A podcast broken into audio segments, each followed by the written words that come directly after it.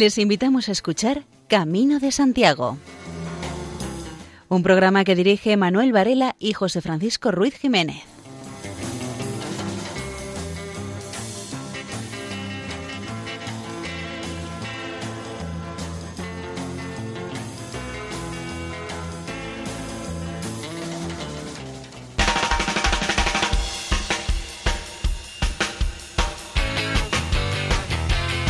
Queridos oyentes, les damos la bienvenida a una nueva edición del programa Camino de Santiago en la sintonía amiga de Radio María. En los próximos 55 minutos intentaremos acompañarle, entretenerle y en la medida de lo posible informarle. El programa de hoy tiene para mí un cierto toque sentimental y lo tiene porque vamos a ofrecerle un monográfico basado en uno de los elementos que, si bien en Galicia tienen una significación especial, también la tienen a lo largo de la ruta jacobea, como son los cruceros. En Galicia llamamos cruceiro. Lo digo porque un servidor tuvo el honor de presentar y dirigir en el pasado un programa en esta misma emisora con este nombre, o Cruceiro. De aquel programa hay cuatro personas que de alguna manera participan también en este programa del Camino de Santiago. Hoy les hablaremos de los cruceros y entre noticia y noticia, poema y poema, les ofreceremos música. No podía faltar. Correrá a cargo del grupo Nova Galega de Danza. De su disco Alento escucharemos temas como Preludio, Sinergia y Ongado y sin mayor dilación entramos en materia.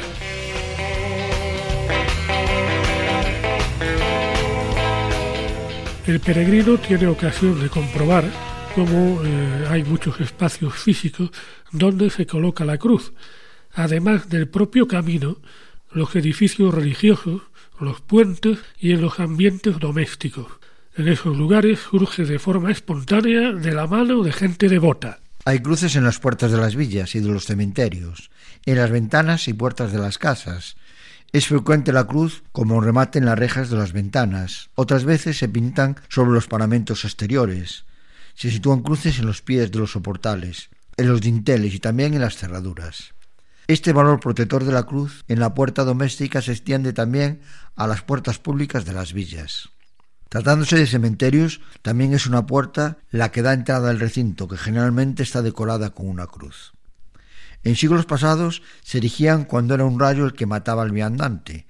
A partir de finales del siglo XIX comienzan a verse con pequeños formatos, siendo cada vez más difíciles de encontrar, pues su exposición a las ampliaciones de las carreteras los hacen fácilmente destructibles. Hay cruces talladas junto al camino en los petiles de los puentes, es cierto, en los puentes se levantaban cruceros y petos de ánimas, pero también están las cruces talladas espontáneamente por los viajeros, señalando la trascendencia del paso del río. En las fuentes su presencia es ocasional, y viene a significar la cruz un elemento de protección sobre la calidad de las aguas. También están las cruces que anteceden las puertas de las iglesias parroquiales, cruces sobre las torres o fachadas de templos, y los viacrucis, levantados desde el siglo XVIII, en lugares públicos como los atrios de las parroquias o las vías que unen diferentes templos de una villa. En la Edad Media comenzarían las costumbres de levantar cruces a las salidas de las poblaciones y las bifurcaciones de los caminos. El propio cruce de caminos podría verse como una representación en el espacio geográfico del símbolo religioso de la cruz. Son frecuentes las cruces en las bifurcaciones próximas a las poblaciones, que eran aprovechadas para encomendarse al iniciar el camino y dar gracias al finalizar el trayecto. Del acto de arrodillarse o humillarse ante la cruz deriva la palabra humilladero. Para referenciarse a las cruces y a los entornos en que se levantan, unas veces fueron los concejos quienes costearon las cruces, pero por lo general se levantaron por los particulares o las cofradías locales. Ya dentro de las parroquias e iglesias, otro lugar para representar la cruz va a ser el frente de las campanas se colocan en las torres y espadañas de los templos. Desde el siglo XVI y hasta hoy las campanas suelen tener una cruz fundida que refuerza su papel protector.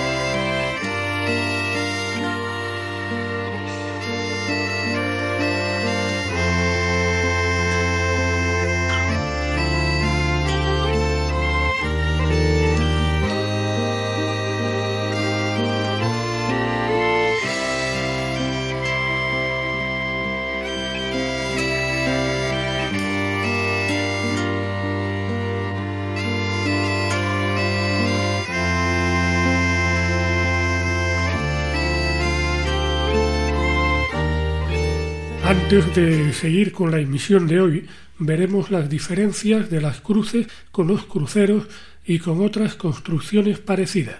Tradicionalmente, la diferencia entre el crucero y la cruz está en que la cruz no tiene imágenes, mientras que el crucero debe tener por lo menos una. Otro factor de distinción es el de la monumentalidad, aunque hay cruceros muy sencillos y, al contrario, cruces sin figuración que cuentan con una extraordinaria base, formada por varios peldaños, pedestal, fuste y capitel todos ellos muy trabajados. Así es como se interpretan actualmente cruces y cruceros, pero esto no siempre fue así. Otra distinción que hay que hacer es entre cruceros y miliarios.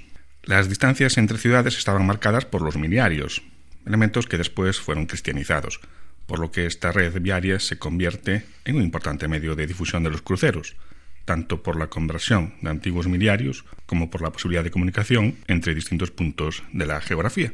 Los miliarios eran hitos de hasta dos metros de altura, destinados a marcar las distancias entre ciudades, elementos considerados en muchas ocasiones como un paso entre el menhir y la marca kilométrica. Esta costumbre era romana, y en esta práctica podemos buscar también el origen simbólico de muchos cruceros situados al borde de los caminos y en las encrucijadas. Una de las cruces que más impacta al peregrino es la que recuerda el momento de la muerte de otro peregrino. El crucero como señal del camino no solo representa la fe cristiana, sino también que en los caminos, como en la vida, hay puntos o momentos en que una decisión condiciona todos los pasos posteriores.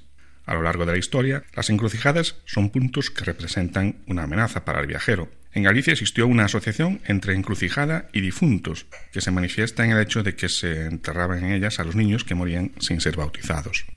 Así que la construcción de los cruceros sirve al propósito de defender a la población de los difuntos y señalar el camino. Las encrucijadas son puntos donde se puede equivocar el camino, perder o salirse del buen camino. Para el peregrino, la señalización es importante para poder continuar en la ruta correcta. Y para la Iglesia era bueno manifestarse a lo largo del camino por medio de cruceros, por ejemplo. Según tradición, los cruceros son más altos, esbeltos y artísticos que los miliarios, y suelen situarse los cruceros en espacios públicos del interior o del borde de los núcleos poblados, o sobre todo en encrucijadas más o menos próximas a las poblaciones. En cambio, el miliario es un objeto prosaico, que sí es muy sólido, y esa solidez recuerda al viajero el poder del emperador romano. En cambio, los cruceros son hitos religiosos y poéticos capaces de evocar, sugerir e incluso inspirar versos.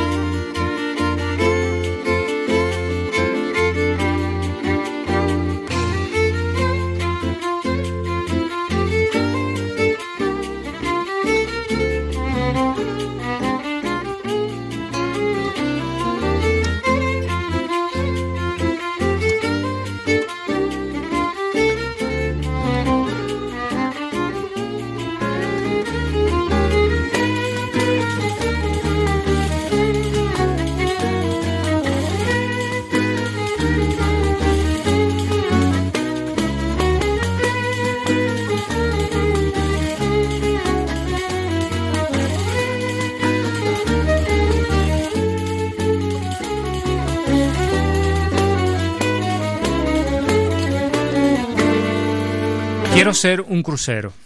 Yo quiero ser un crucero, observador, callado y atento, de los adros y de los camposantos, de los lugares de lucha y de fiesta, de ir y venir de los caminos, de los trabajos en las tierras, de la tierra que a mí me rodea.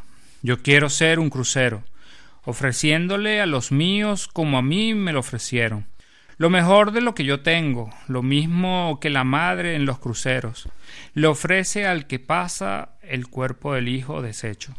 Yo quiero ser un crucero y ser entre los míos sin respiro, señal de la paciencia de Dios, que espera y espera, sin cansar en la tarea, de dar a diario lo que tiene, sin nunca echarlo de pérdida. Yo quiero ser un crucero, firme y erguido, sin miedo, aunque la gente me olvide, y quede ignorado y perdido en medio de las sombras de la tierra.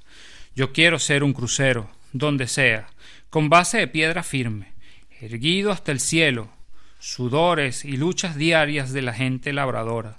Yo quiero ser un crucero, con los brazos abiertos, recibiendo del aire los abrazos y los besos de la tierra, aguardando aquel día, el día del gozo y de la fiesta, de ser siempre entre los míos, para siempre jamás, crucero de piedra.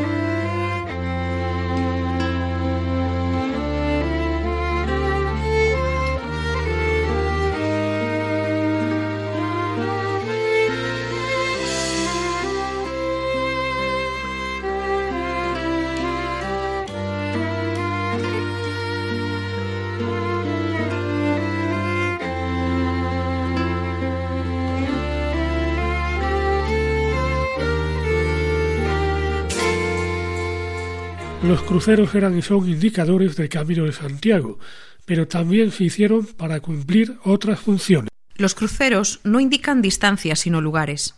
Su finalidad era conservar y cristianizar un lugar. Entrada, salida, cruce de caminos o plaza. Están formados por una cruz de piedra sobre una alta columna que a su vez se apoya en un plinto en forma de escalera.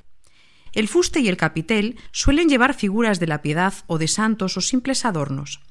Poner cruceros es una costumbre medieval que deriva del hecho de señalar con cruces sobre una piedra ciertos límites territoriales en los siglos XI y XII. A partir de las indicaciones de San Vicente Ferrer, que recomienda poner cruceros a la entrada y salida de los lugares, habrá cruceros por toda España, desde el siglo XIV. No es fácil encontrar cruceros anteriores a esta fecha. Los cruceros, levantados a lo largo y ancho de Galicia, se levantaron por distintos motivos religiosos, rituales, conmemorativos e incluso a causa de su función práctica de señalización de límites y de orientación. Uno de estos motivos fue el de señalar el camino al peregrino, a la vez que le suministraba el socorro espiritual de su protección y el auxilio material de sus gradas para los rezos y el descanso.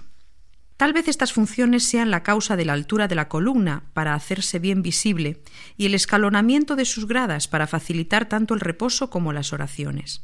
Algunos cruceros destacaban el tema jacobeo, como el de Gamonal a la entrada de Burgos. Dicen que el más antiguo de todos los cruceiros de Galicia es el de Melide, a Coruña, tallado en el siglo XIV. También en el camino francés está el bello cruceiro de Lameiros, en Ligón de Lugo, fechado en el año 1670.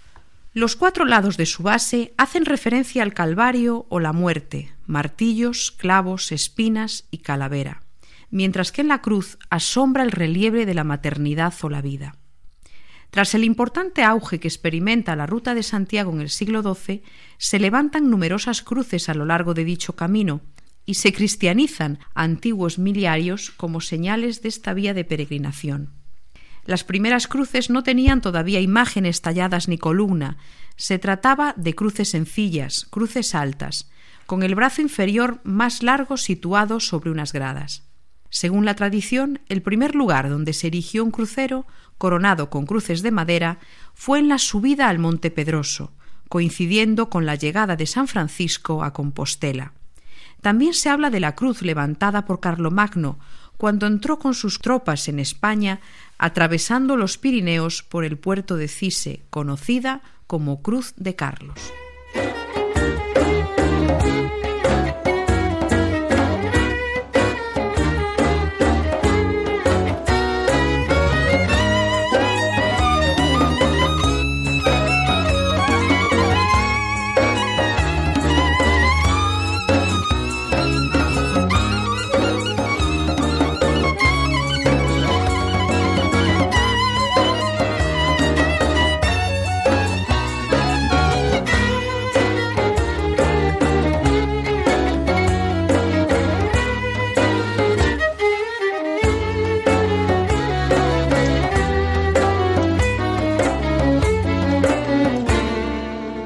Cruz de Roncesvalles, Navarra, está situada junto a una capilla dedicada al apóstol Santiago. Al sur de Roncesvalles, distante unos 300 metros de la Real Colegiata, en el borde oriental de la carretera que de Burguete conduce a esta histórica villa, está la Cruz de los Peregrinos. En su construcción se distinguen tres épocas. Del siglo XIX su base, que está formada por una pequeña y rústica escalinata y por una columna prismático rectangular de poca altura del siglo XVI es el capitel, de imaginería en su parte anterior. La cruz de pedestal cuadrada que corre el monumento con molduras sencillas y de extremos florenzados que tienen todos los caracteres del estilo bizantino. Dos hornacinas terminadas en concha y primorosamente labradas son su adorno principal. En ellas se ven dos figuras en bajo relieve, son las imágenes de un rey y de una reina, y representarían a los fundadores de la Real Colegiata, don Sancho VIII el Fuerte y su piadosa consorte, doña Clemencia. En el centro está la imagen del divino crucificado, de estilo bizantino. En la parte inferior de la cruz, en una hornacina de poco saliente, terminada en ángulo, se ve esculpida en bajo relieve la imagen de una matrona coronada que representa a la Virgen María. Alrededor del pedestal hay una inscripción que se referiría a la historia del emperador Carlomagno y según una teoría esta cruz sería la misma que Carlomagno mandó colocar en la cumbre de Ibañeta a finales del siglo VIII o principios del siglo IX. Es cierto, por otra parte, que Carlomagno plantó en las crestas de Ibañeta una cruz y que esta cruz se llamó la Cruz Caroli. Se llama Cruz de los Peregrinos porque el borde de la misma corría en Cizaz, obligado de antigua calzada romana, que aún se conserva en algunos trozos, camino directo a las peregrinaciones que van al sepulcro del apóstol Santiago. Esta cruz era el apetecido descanso de los peregrinos. A su alrededor plantaban las cruces adornadas con reliquias y conchas marinas que le servían de distintivo y pasaban al hospital. A pesar de estar enclavado en tierra estéril y en rincón oculto del Pirineo, abundaban, por divina providencia, en toda clase de bienes, con los que eran confortados los devotos peregrinos. La fama de este hospital corrió por todo el mundo, y a los peregrinos que se les indicaba como lugar de descanso, dándoles por señales la cruz de Carlomagno, que pasó a llamarse la cruz de los peregrinos. Abandonados y destruidos el hospital y monasterio de Imañeta, era muy venerada esta cruz, para que se dejara expuesta la inclemencia de los rigores invernales. Por eso fue una buena idea de su traslado a Roncesvalles, muy oportuno el consignar en la misma cruz que en otros tiempos se plantó por Carlomagno al lado del hospital de Ibañeta, y muy acertado su emplazamiento en el lugar que ocupa, donde todavía recibe el eco piadoso de mil plegarias.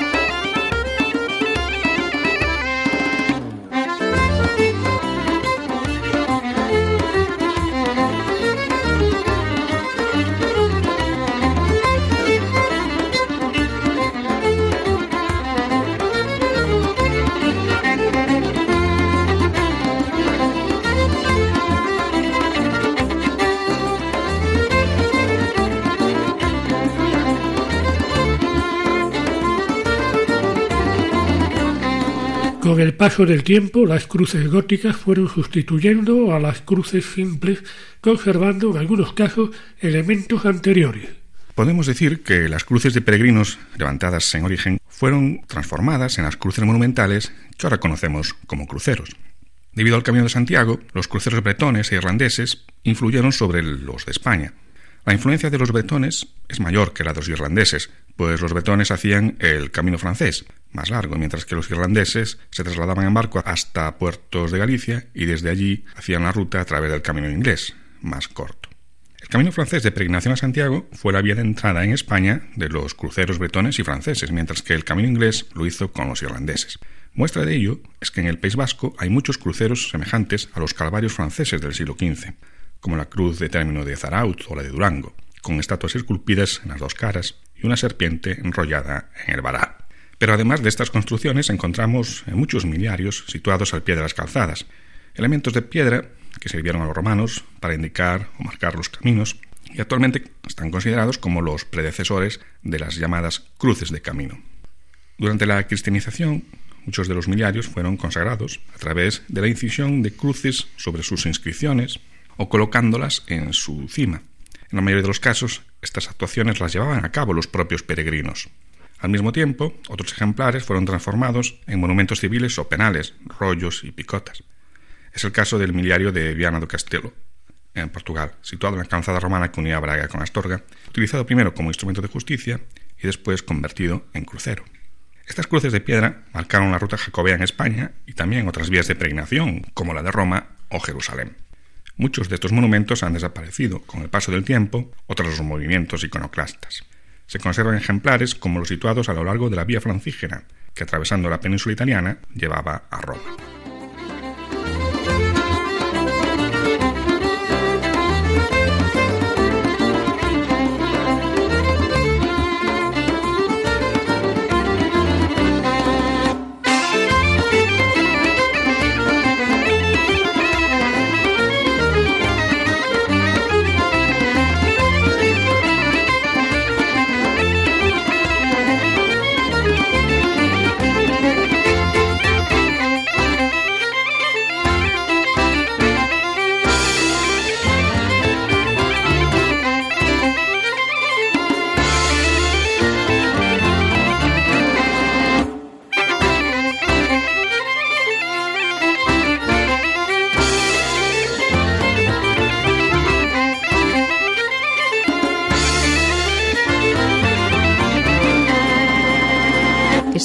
Escuchando Camino de Santiago en Radio María. Las órdenes monásticas europeas también tuvieron su papel importante en la difusión de cruces y cruceros. Algunas órdenes influyeron directamente en la ruta jacobea, como los benedictinos con sus hospederías.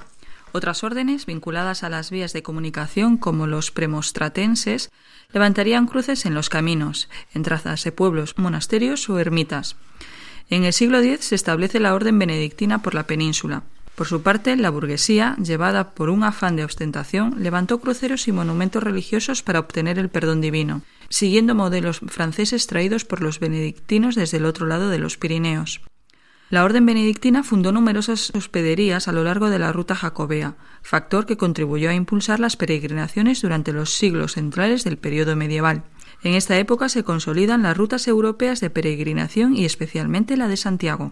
Además de la influencia benedictina, hay que mencionar la del cristianismo celta proveniente de Irlanda a través de San Columbano. Su orden se une a la de San Benito de Aen, Francia. La orden así formada fundó numerosos conventos en Francia e Italia, y su ideal religioso, junto a su estilo artístico celta, penetró en España a través del Camino de Santiago. En España, el cister penetra en el siglo XII a través de los Pirineos trajo consigo las influencias artísticas europeas, lo que queda reflejado en muchos cruceros que hay cerca de sus monasterios. Los premostratenses se encuentran muy vinculados a las vías de comunicación, en especial al Camino de Santiago. Esta orden se encargó de levantar numerosas cruces y cruceros en caminos, entradas de poblaciones y atrios de iglesias. Las órdenes franciscanas y de dominicos de Europa también tuvieron su papel como difusoras de cruces y cruceros. Con las órdenes mendicantes, los cruceros pasan de tener la antigua función de cristianizar lugares con reminiscencias paganas a ser elementos destinados a la instrucción religiosa de los fieles. Los franciscanos y dominicos aconsejaron levantar cruces en las entradas de las poblaciones, en un primer momento sin imágenes, simplemente hincadas en el suelo o bien sobre gradas, en las que el brazo vertical inferior hacía las veces de columna. Más tarde, ya en el siglo XIV, cruces góticas con la imagen de Cristo, sobre columnas de piedra y alzadas sobre gradas. Este factor supuso la rápida propagación de estas construcciones, a lo que se unió el hecho de que las órdenes mendicantes, a diferencia del resto de los monjes, canónigos o clero secular, no estaban obligadas a residir en un lugar fijo, pues sustituyeron la antigua estabilidad de los benedictinos por el movimiento entre los distintos conventos.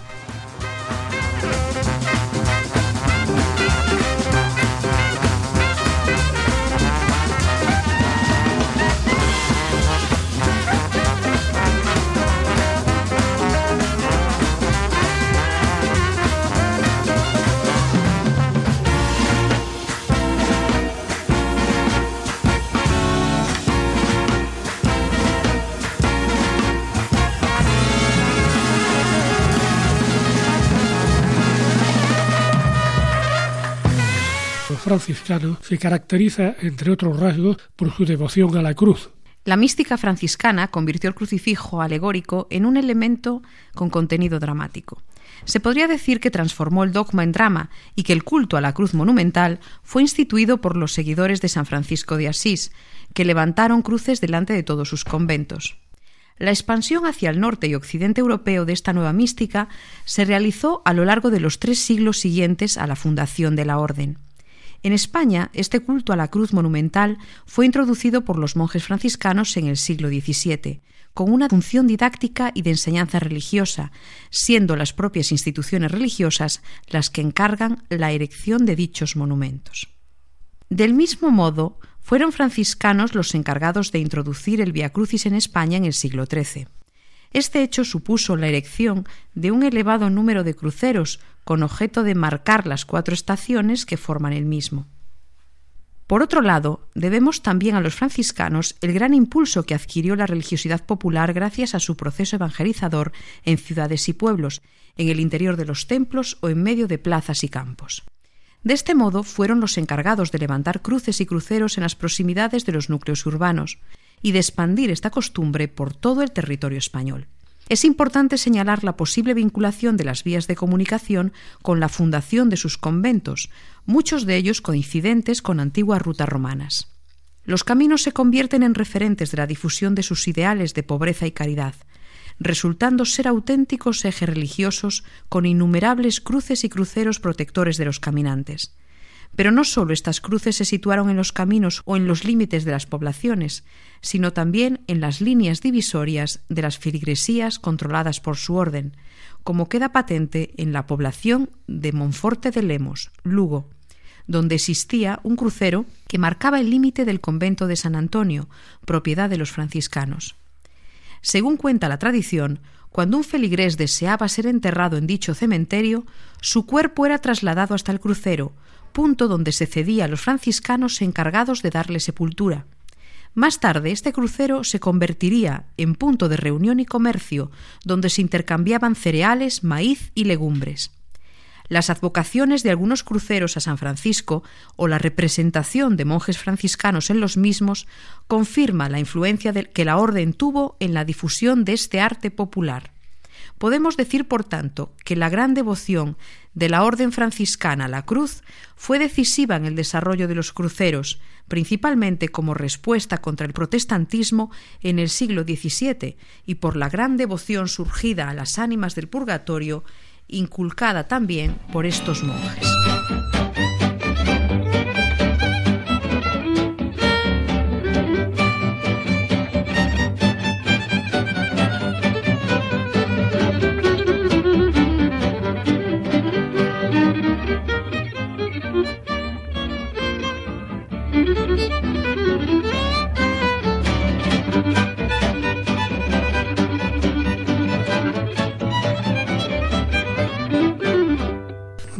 Rutas marítimas fueron vehículo para la introducción de cruces y cruceros.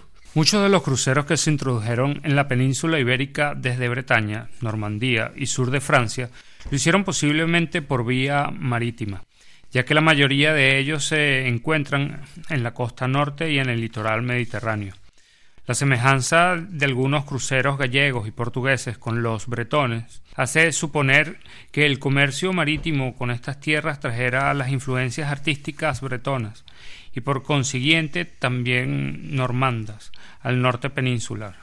En Bretaña, donde pensaban que después de la muerte sólo existía el paraíso o el infierno sin el tránsito del purgatorio, motivo por el cual allí no vemos representaciones de ánimas, sino tan solo de condenados. Esta es la principal diferencia entre muchos cruceros bretones y peninsulares, con representaciones de la muerte en dos sentidos diferentes, el infierno frente al purgatorio y los condenados frente a las almas.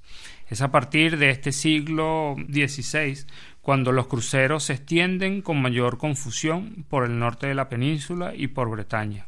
En nuestro territorio se levantaban a petición del pueblo, relacionados siempre con las indulgencias y la clemencia para los fallecidos, mientras que en Bretaña eran erigidos a petición del clero y la feligresía, para pedir por las calamidades que asolaban el mundo provocando la muerte.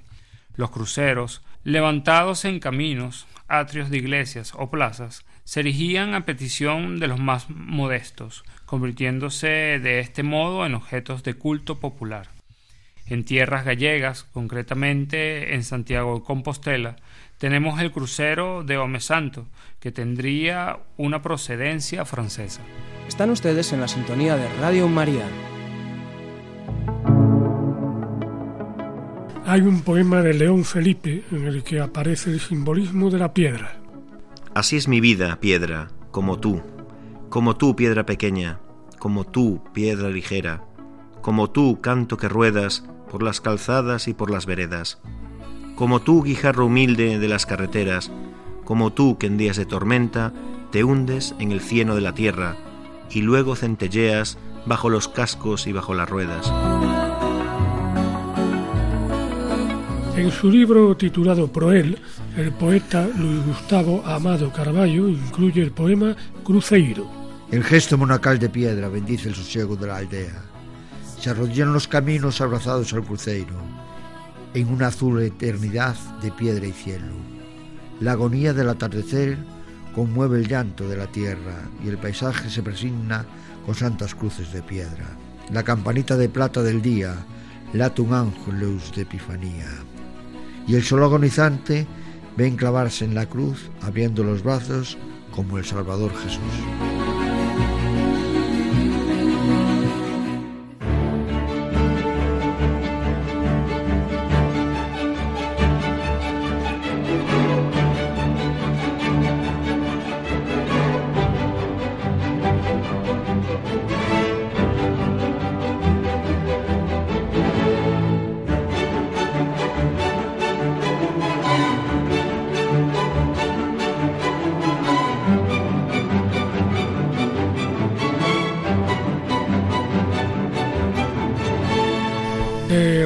Suárez Picayo es el texto titulado El crucero confidente.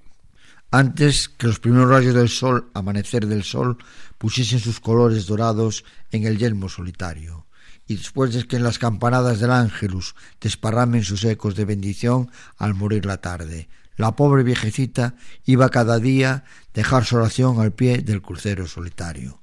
Nadie supo nunca la oración de la pobre viejecita Carrimada su bastón recorría dos veces por día el trecho que alejaba su pobre chabola del crucero milenario.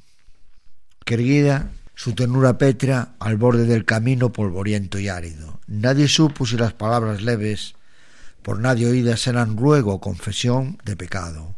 Lo cierto es que las manos y la cara de la anciana se erguían en un ademán angustioso con aires de dolor infinito. Vivía alejada del mundo, arrecunchada en su chabola. Las gentes de la comarca la miraban con respeto casi miedoso. Parecía una aparición del más allá, vagando entre el crucero y la chabola. No se le conocían parientes y no se sabía de dónde había venido. No faltó quien dijera que tenía hijos, pero que la rechazaban por su pobreza. Hijos que negaban de su madre. Decían otros que no era persona humana, que era cosa de otro mundo. Solo hablaba con el crucero. De vez en cuando permanecía quieta a un lado del camino y extendía la mano envejecida en actitud de pedir limosna. Lo hacía de tal manera que más parecía desear limosna de amor y de cariño que no limosna de pan. Una cruda mañana del mes de enero, la vieja no apareció en el camino, que solía recorrer entre la chabola y el crucero. Una sábana blanca de helada cubría el yelmo. Los días siguientes tampoco apareció. Se congelaría con el frío, dijeron las gentes que solía verla, y se fueron hasta la chabola. La encontraron vacía, pero al abrir la ventana vieron con mirada alucinada que una palma blanca voló hacia el crucero y fue a posarse a los pies de Nuestra Señora de las Angustias, labrada por los canteros hacía siglos, tal vez milenios, precisamente en el lado en que la viejecita se arrodillaba todos los días para decir su plegaria o dejar su confidencia. Y dicen las gentes de la comarca que aquella palma blanca hace el mismo recorrido que hacía la pobre viejecita todos los días, antes que amanezca y el sol desparrame sus colores dorados en el yermo solitario y después de que las campanadas del ángelus quiebren el silencio de la hora mística.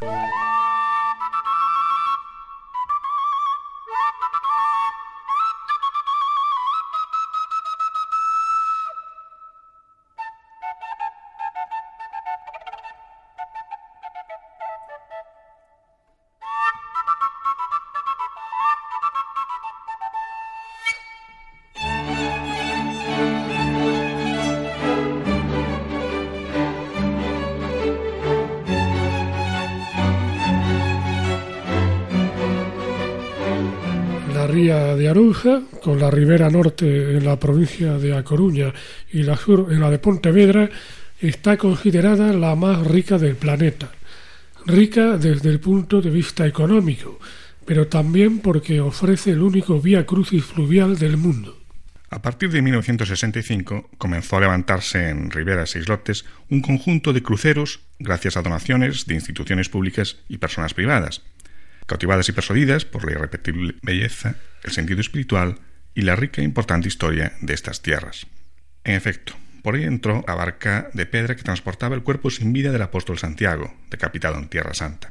Casi dos milenios después, un hombre, José Luis Sánchez Agustino, tuvo una idea al mismo tiempo simple y ambiciosa. Recordar la singladura del Hijo del Trueno y hacerlo de tal manera que fuese permanente en el tiempo. Una genialidad, levantar el Via Crucis. Una década de trabajo constante y en 1963 la ruta recibía el respaldo oficial.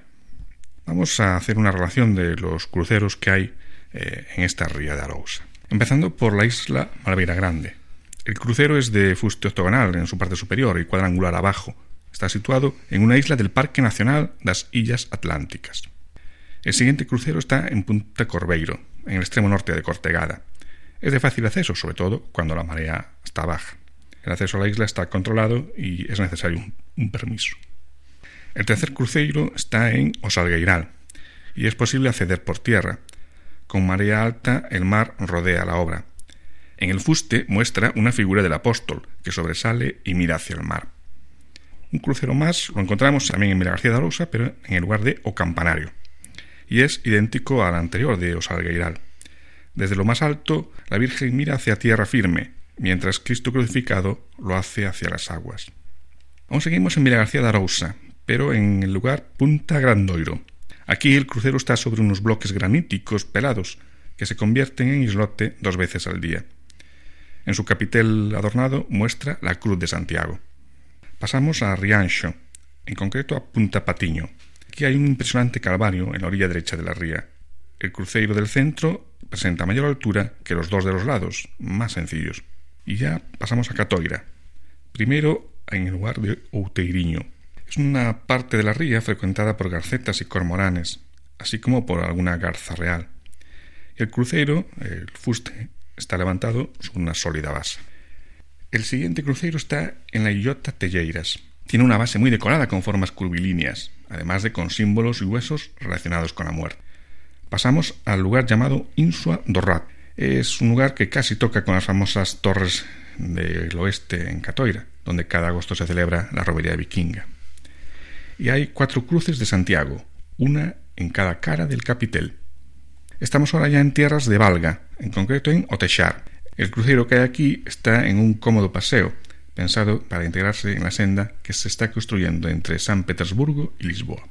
También el ayuntamiento de Valga, pero en el lugar de Cordeiro, al lado de una playa fluvial y de la Casa de Cultura, tenemos un crucero con una virgen que no oculta un trazo neorrománico, con un rostro poco expresivo.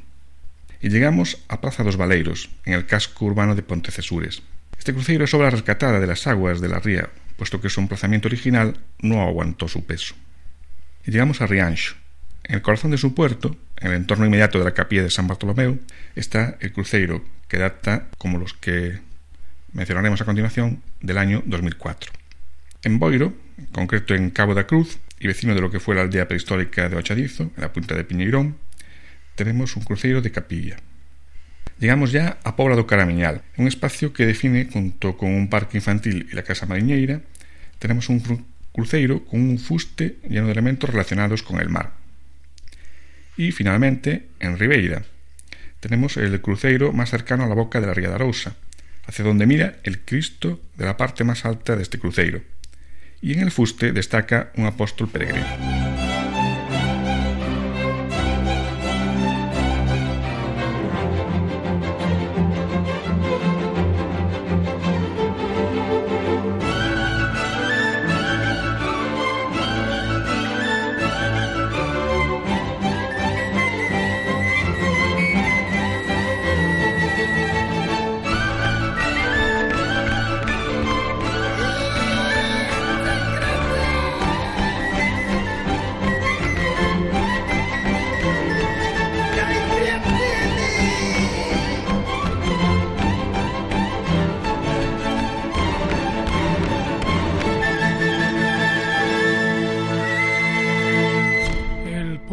Paradela, en la provincia de Lugo, Manuel Rodríguez López dedica al crucero uno de los poemas de su libro Saudade no Bulleiro.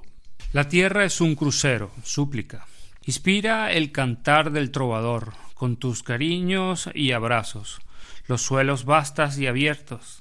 Abarca con los brazos crucero. Enciende con el numen divino el fuego de la palabra chispeante que brille en los campos y cante tu largo observar en el camino. En el alma del bate clava y estampa sencillo memorias de tus tradicionales historias, ser quiero fiel testigo. Cubierto de siglos y yedra, tú sabes de risas y dolores, tú sabes de desgracias y amores, antiguo crucero de piedra. Sentado al lado de tu base, espero confiado que hables, Rey coronado de nuestros paisajes, no me voy sin oírte claro.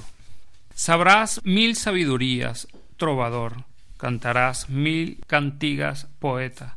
Tus palabras me regalan bate por la fe que pusiste en la manía, observaste la verdad.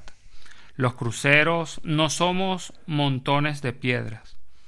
El cantero no yergue muñecos, el cantero alumbra, nos da ojos y alma cuando crea. De Vilalba Hidalga a Friol, de Begonte a Badín y hasta Meira, desde Otero de Rey a Copeito. Sé de moras codicias y ansias, sé de sueños, recuerdos e hieles, sé de llantos, alegrías y fiestas, sé de novios que vienen de lejos, sé de novias que saben a cerezas. Yo conozco los caminos de las comarcas llanas, todos vienen para mirarme de lejanas aldeas. Miro a los paisanos que al verme cariñosos descubren la cabeza, Acaricio los niños que juegan y escalan por mí y me aprietan. Bendigo a las viejecitas cuando ruegan y se muere un labrador. Cuántas lágrimas ácidas. En las fiestas de San Ramón, cuando escucho el gaitero y las poetas, mi astarullo lleno el territorio. Historias del crucero. Él desea con pasión ser cantero aprender a crear santos de piedra, poetas coronados de verde hiedra, monumentos que hablen y un crucero. Pero aún es un niño, un niño encantador, un infante que juega y crece, valiente y firme, que jamás se arredra, ni teme el sol, ni le echa atrás el viento. Él va con el ganado al monte Carballedo, y largas horas con afán cincela para procurarle vida a aquella peña. Nadie le aprendió reglas ni artes, ni tiene más herramientas que el martillo y el cincel, compañero a todas partes. A poner de vocación el buen labrador se hizo cantero de gran nombre, y el pegüero de ayer ahora es un hombre, famoso por artista y por gallego. Se dedicó con entrega a su empleo, e hizo que el crucero de renombre eternas primaveras siempre brote, mirado por la gente con apego. El rubro del cantero al pie labrado, humilde, se mezcla con la tierra debajo de Jesús crucificado. La Virgen de los Dolores tiene en el regazo a Cristo muerto. El cuadro, como aterra. Para una madre su hijo siempre es un pequeño. Explotan los cohetes por el cielo, la música llena todas las esquinas, salen en procesión de la iglesia los santos, y el camino, apasionado, avanza lleno. La mocedad comienza un parrafeo, la villa olvida un rato dolor y llantos, de la caste celta se oyen tradicionales cantos, a turuchos y el gaitero presumido. El crucero, adornado con banderas, preside la fiesta del patrón del pueblo y bendice a los paisanos y a las cosechas. No es peña morfa, muerta o ciega, es el compañero fiel, siempre nuevo, hijo del ingenio del solar gallego viejo amigo de mi juventud, crucero fuerte y recio en el camino, ¿de qué fuentecilla las aguas o qué vino bebes qué ánimos te da de eternidad? Nómada siempre, desde corta edad gasté las fuerzas contra mi destino, sin cariño, sin amor, sin nido, luchando en el arrabaldo de la ciudad. Para acogerme a tus brazos siempre abiertos, huí de aquellos lóbregos desiertos. Vuelvo, viejo, hundido por el trabajo, yermo en el alma, hecho un espantapájaros. Y pues de joven nada te di, muerto seré feliz, hecho abono de tu huerto. Todas las mañanas te yergues, crucero, deshecho en lágrimas. ¿Qué te sucedió? ¿Por qué tan malestar, tanto llanto? Mira que el mirlo chirla en el aliso, no me hiere la tormenta ni el viento, ni me aterra del cuervo el oscuro canto.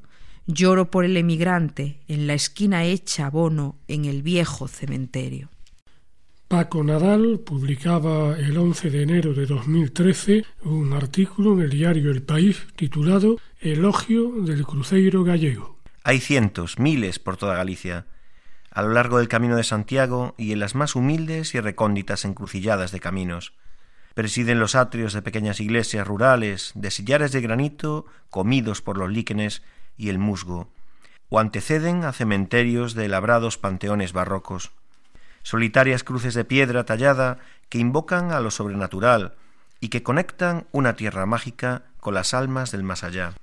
Son los cruceiros, la silueta más peculiar y característica de una Galicia que aún cree en meigas y en santas compañas, los cruceiros gallegos son herencias de los menires prehistóricos, de los milladoiros romanos y de las cruces de la evangelizada Irlanda de los siglos VI y VII. Una consecuencia de esta máxima de la sacralidad que dice que lo que es santo es santo, por muchas religiones que se sucedan sobre ese lugar. Ya en tiempos clásicos se honraba a Mercurio, dios de los negocios y protector de los viajeros, colocando una piedra en lugares estratégicos de los caminos hasta formar milladoiros. El cristianismo no pudo con esa tradición, pero logró que se cambiaran milladoiros por cruces. Pero no todos los cruceiros protegen encrucilladas de caminos frente a lo que pudiera llegar del más allá, o a los encuentros sorpresivos con la Santa Compaña. También hay cruceiros de término que marcan los límites de una parroquia como en tiempos medievales hacían las piedras ignatas, cruceiros de parada que presiden los atrios de las iglesias o los caminos por que pasan las procesiones o entierros, cruceiros devocionales levantados por un particular o por una familia en agradecimiento de un favor concedido o por devoción a las almas del purgatorio. Cruceiros expiatorios, levantados como penitencia para expiar un pecado o una culpa. Cruceiros alto medievales tallados con escenas de la Biblia que tenían fines didácticos para el pueblo inculto. Dicen que el más viejo de todos los cruceiros de Galicia es el de Melide, a Coruña, tallado en el siglo XIV. Uno de los más bellos es el cruceiro de Lameiros, Ligón de Lugo, fechado en 1670, en el que los cuatro lados de la base hacen referencia al Calvario o a la muerte, martillos, clavos, espinas, calavera, mientras que la cruz asombra el relieve de la maternidad o la vida. El cruceiro de Io, Cangas, Pontevedra, es una maravilla escultórica tallada en un solo bloque de piedra, donde tienen cabida las ánimas del purgatorio, el paraíso de Adán y Eva y el descendimiento. Los cruceiros gallegos son antenas que nos conectan con el más allá.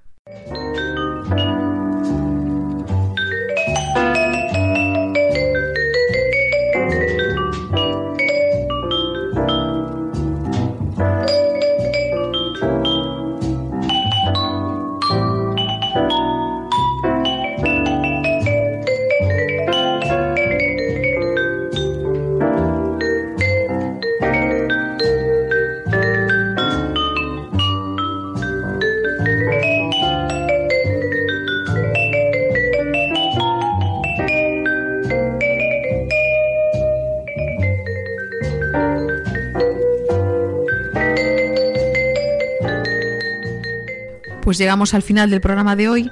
Os esperamos dentro de 15 días.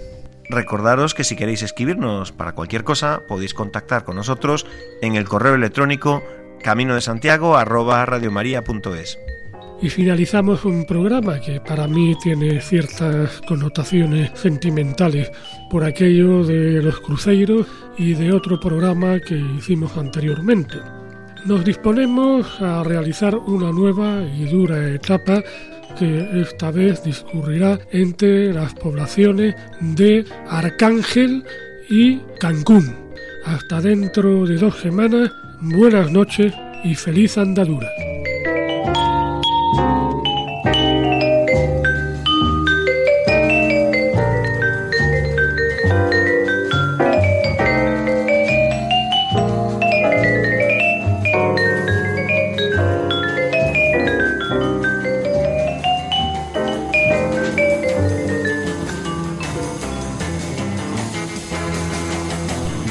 Escuchado en Radio María Camino de Santiago, dirigido por Manuel Varela y José Francisco Ruiz Jiménez.